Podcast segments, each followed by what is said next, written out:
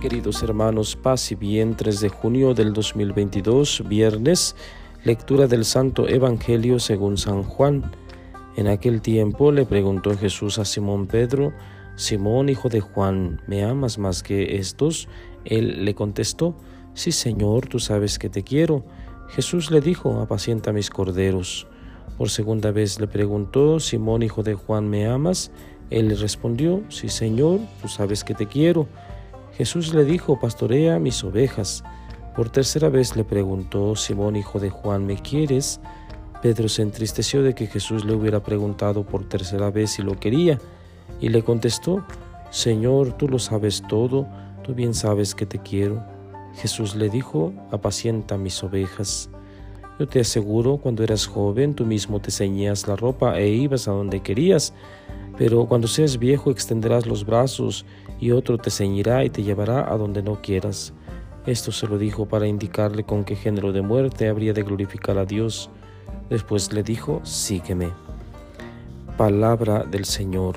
Gloria a ti, Señor Jesús. Hoy recordamos la vida de un mártir. Celebramos la memoria de San Carlos Luanga y sus compañeros martirizados en el siglo XIX por no querer renunciar a su fe un ejemplo de hasta dónde se puede llegar en el seguimiento de Jesús. Esta entrega hasta el final inicia con una pregunta sencilla, ¿me quieres? Como escuchamos en el Evangelio el día de hoy. Es una pregunta directa para cada uno de nosotros. No hay más pistas, ni una ruta a seguir, ni un plan de vida.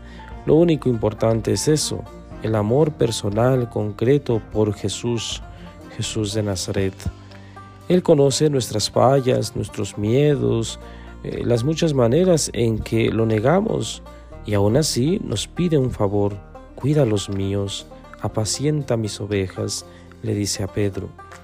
El cuidado de los otros puede expresarse en cosas bien sencillas cada día y algunas veces también pedirnos gestos extraordinarios de valor Pidamos que a la hora de la verdad sepamos ser fieles a Jesús y sobre todo, como ya dije, en acciones concretas, sencillas, que éstas pues sean expresiones de amor de nosotros hacia Dios. Sabemos que Él sigue manifestando su amor y sigue eligiéndonos no obstante nuestras miserias, nuestras debilidades, así como eligió a sus discípulos no a los perfectos, no a los santos, sino a los dispuestos, a los de corazón sencillo, a los que querían una vida mejor. Y Jesús, con su propuesta, quería darles ese don tan esperado, tan deseado.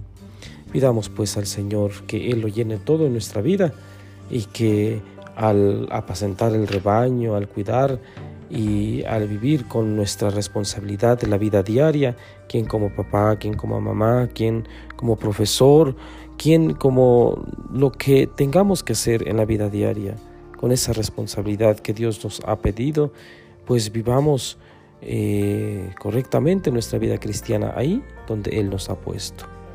Queridos hermanos, nos estamos acercando a la vivencia del Espíritu Santo el Espíritu Santo está por venir, lo vamos a celebrar en Pentecostés. Abramos pues nuestro corazón, abramos el, nuestro hogar, abramos eh, nuestra parroquia, nuestra familia religiosa, para que Él eh, pose su Espíritu Santo sobre cada uno de nosotros y nos llene de sus dones, para que sin miedo salgamos a anunciar la buena noticia, la buena nueva de Jesús.